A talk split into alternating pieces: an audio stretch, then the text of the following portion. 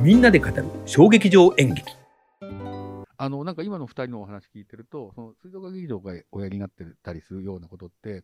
なんかオードリー・タンってあの知ってます、はい。台湾の、はい。台湾の。いや彼のあの発言とかすごい今読んだりしてるんですけど、彼がインクルージョンっていうのを言っていて、うん。まあ、包摂とかうん。包含っていう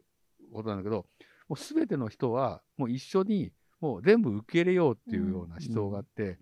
もうこれからそういう時代にならないといけないんじゃないかっていうのをすごい共感してて、うんあ水族館劇場それ30年前からやったのかってちょっと思ったんですね。あそうですよね。あのトランプ以降、排外的なね。そうです。だから分断とは別に、トランプは分断を作ってしまったけど、やっぱり包摂して、いろんな、あの、ん。貧富の差があってもうん。受け入れて一緒に暮らしていこうぜっていうのが、一番簡単なうん。インクルージョンっていうのは劇場なんだと思うんですよね。だからそこで、そのだ、まあ、格好が全然違うの私とか、そのおっちゃんとかが肩並べて一つのものを見るっていうのうんがパッと作れるじゃないですか。うん。だからそれが結局このオンライン化が進む中で、できなく、うんできにくくなっていうんると確かに、そのトランプ政権が駆使したメディア戦略のような形うでん。分断化していってしまう恐れがものすごくつきまとっうてる。ん。だからインクルージョンっていうのをどうやって。作っていけるかっていうところですよね。オードリーさんはやっぱり、まあ、プログラマーでもあるから素晴らしい。だから、それは IT のテクノロジーを使ってでもできるんじゃないかっていう、やっぱり、あの、ことを信じてらっしゃいますからテクノロジー。ももちろん必要ですけど、根本的には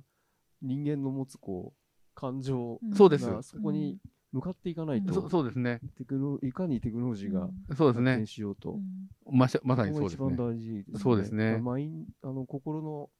あの持ちどころ、そうですね。あり方がそうですね。ない。と、だから、それは、今今の日本にどこまでそれが期待できるのかってういう、ん。でも、アングラ演劇の人たちが持つ、そのインクルージョンっていうのが、なんか、すごくあるような気がしていて、だから、異形のものとか変な人とかを全部目の前の身体がやることによって、で、それを観客は受け入れようとしてて、まあ、これもいいよねっていう感じが、なんか、なんとなくね、そのアングラ演劇が持ってる、なんかすごく大事なところのような気がしてるんですね。なんかそれを、まあ、えっ、と、今、三浦さんが言ってみたように、それが世間はそうなってないんじゃないかっていうのも、なんとなく共感としてはわかります。ただ、それじゃいけないよねっていうのもあもちろん自分もあって、まあ、そこのジレンマがやっぱり自分の中にあるんですね。ううんん。そう。だだからまあ、結論はなかなか出ないんだけど、まあ、こういうのと、アングラ演劇となんかつながってるような、本当に気が、えーしてるんですけど、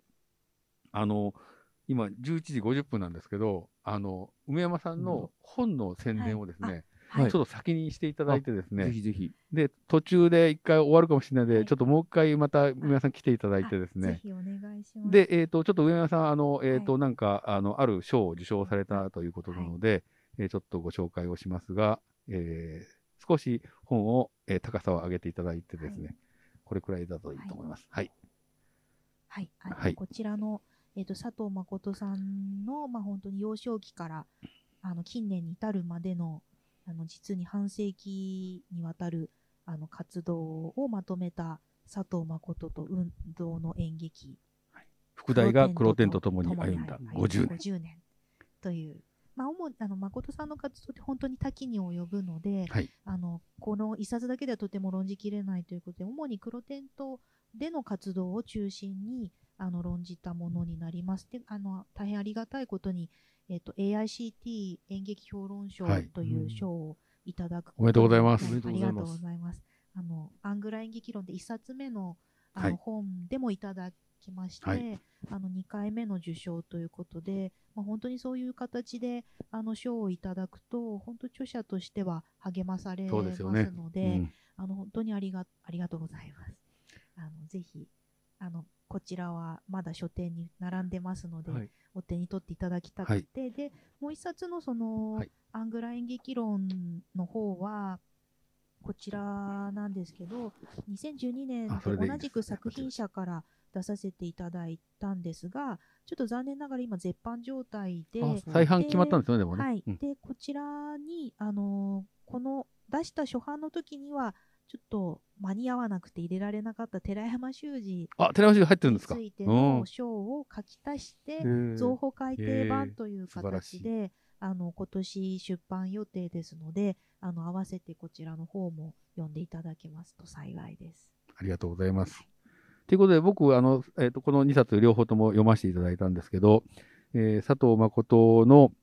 あの、人となりはすごい面白くて、この本が。で、あの、佐藤誠って、まあ、ある種経営者でもあるじゃないですか。だから昨日、三浦さんが、あの、風刺家電の話をしてて、あの、世阿弥は経営者だっていう話をされてたんですけど、まあ、それにすごい近いな。あと、運動っていうか、はい運動体を作っていくって、企業もそうじゃないですか。だからその辺の話をですね、あの、ちょっと、えっ、と、今日は時間がないので、はいえー次回も、えー来ていただいて、ぜひちょっと話をしていただだきたいと思います。はいえっ、と、それで、えっ、と、まあ、最後にですね、ちょっと私が宣伝と、えー最後に、あの、えっ、と、えー終わってどうだったかっていうお話を、えー三浦さんと梅山さんにしていきたいと思いますが、えっ、と、とえー TFC のポッドキャストのブレインドレインでは、えっ、と、こういった、えーお話をしたことをですね、えー文字起こしをしてましてですね、えーノートに、えー何ヶ月かちょっと後ですけど、えー載せます。だからこれが全部活字になっても出てくるし、え音声コンテンツと、あと動画で YouTube も、え配信を、えしていますと、えいうことで、えーまあこれで私の宣伝終わりなんですけど、えー今日どうでしたか、三浦さん。今日。そうですね、あの、梅山さんとお話しさせていただくということで、久しぶりにその、過去に見た、あのー舞台を、こう、ちょっと、あのー書き出してみてたんですけど、うんうん。あのその時のことが思い出されて、非常に、まあ、懐かしいって言うといけないんですけど、やっぱあるこう時間の経過を経てるので、どうしてもその懐かしさっていうのは、あの、払拭できないんですけども、まあ、あのー梅山さんが持ってる、おられるようなこう視点で自分ももう一回その、過去あの、あの時の転移はどうだったのかなとか、あのーまあ、幸いにして、今ね、資料もいろいろ手に入りますから、そうあ。と、第七病棟ってどうだったんだろうとかいう、そのあたりのことをもう一回、あのー振り返って、まあ、太田省吾は、太田省吾のことも結構書かれているんですか、上山さんは？えっと、まとまった形では出してませんけど、はいその延泊時代での展示であの資料にはかなり触れさせていただいてますね。あのい偉大なこう人たちがいた時代なので、そういう人たちの業すあの仕事をもう一回、今の自分として考えてどうどうなんだろうっていうのを、んもう一度読み返したうりんしようと思いました。うんとともに、うん水族館劇場を見て、うんあとその、早稲田の演劇博物館を見て、そうですね。それをうですね見た5月後でもう一回どちらも5月ですので梅山さんとお話しできればいいなと。そうしましょう。ね、それいいですね。ええじゃあ5月か6あ月ぐらい水族館劇場見てからの方がいいと思あそうですね。それがいいと思います。じゃあ、ちょっとそういった形で。はいえ、で、今日、梅山さん、あの、あの、わざわざ大阪から来て、本当ありがとうございました。いかがでしたでしょうか？えっ、と、まあ、やっぱり山下さんのこの企画だからこそだなと思ったのが、うん。まあ、ただこう、アングラ演劇について話するのではなくて、うんうんこのメディアとの関わりの中で、うんうん。で、また、あの、特殊なこのオンライン化が進んでいうんうるこの去年からの状況の中で、うんどんなことがアングラ演劇から応用できるのかうんうんっていう話ができたのが面白かったなと確かに。思ってるので、まあ、ね。ぜひあのもし機会をいただけるようでしたら、あの黒テントのこと佐藤誠さんの運動の話とも結びつけな、がら、それ、時間でね、今日はお話できなかったんで。このオはいン。ラインが進む中で、あの演劇に一体何ができるのかっていうようなこともあのこのポッドキャストの企画だからこそなんか話ができるといいかなと思っておりました。ありがとうございます。はい狭く深くはい、やっていきたいと思いますけど、えーということで、えっ、と、今日はちょっと時間切れで終わりますけど、えーまた、あの、えーと僕と三浦さんが水族館劇場を見た後に、梅山さんとお話をしたいと思いますので、えっ、と、いろいろと今日はありがとうございました。あ。りはい。がとうありがとうございました。では、えーカメラに向かってさようなら。